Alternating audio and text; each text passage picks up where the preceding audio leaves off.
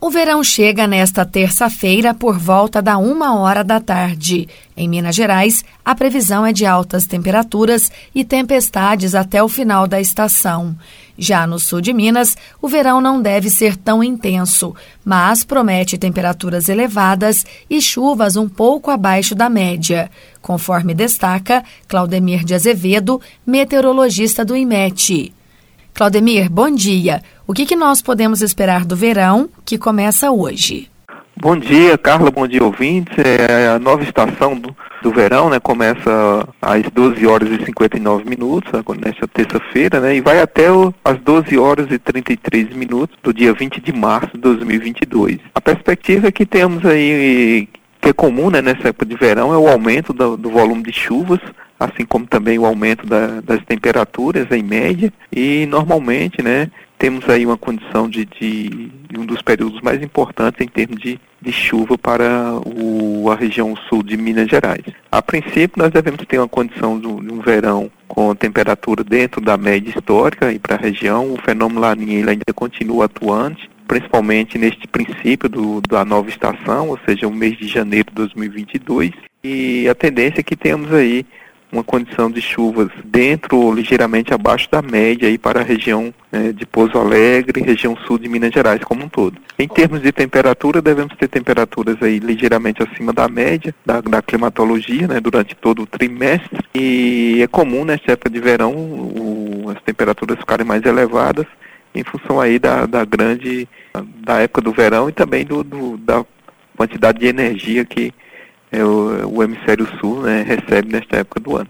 Você disse que as chuvas podem ficar um pouco abaixo da média aqui no sul de Minas. É uma perspectiva que merece atenção, já que existe a preocupação com a questão do nível dos reservatórios?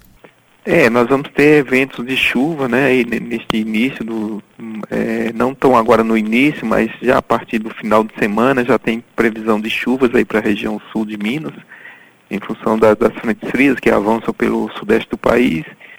E a perspectiva é que temos aí ocorrências de chuvas, porém é, devemos ficar aí com um volume não tão expressivo igual os anos anteriores. Quanto ao fenômeno da natureza que vai atuar sobre essa estação, como deve ser essa influência? Nós temos principalmente né, o, fenômeno meteorológico causador das chuvas aí na, na, na, região, principalmente a atuação de zona de convergência do Atlântico Sul. É um fenômeno meteorológico que tem como características provocar chuvas por três a cinco dias consecutivos e nessa época do ano é bastante comum essa, essa configuração. Dependendo da configuração, né, de, do posicionamento da banda de, de nebulosidade associada a zona de convergência do Atlântico Sul, nós devemos ter essas áreas aí em que a zona de convergência atuar com maior frequência de, de dias chuvosos e volume de chuvas mais significativos também. Agora, falando do Natal e também da virada do ano, o pessoal aqui do sul de Minas costuma frequentar muito nessa época do ano as praias do litoral norte de São Paulo. Qual a previsão desse período para quem planeja viajar? Bom, o período de Natal e Réveillon nós devemos ter as pancadas de chuvas, principalmente à tarde, temperatura mais elevada um pouco, na casa aí dos 30 graus, e ocorrências de, pancadas de chuva à tarde e à noite, tanto o período Natal e também perspectiva mais para o final do ano também. Claudemir, eu agradeço as suas informações, desejo um bom trabalho para você e bom dia. Um abraço, bom dia, obrigado, tchau.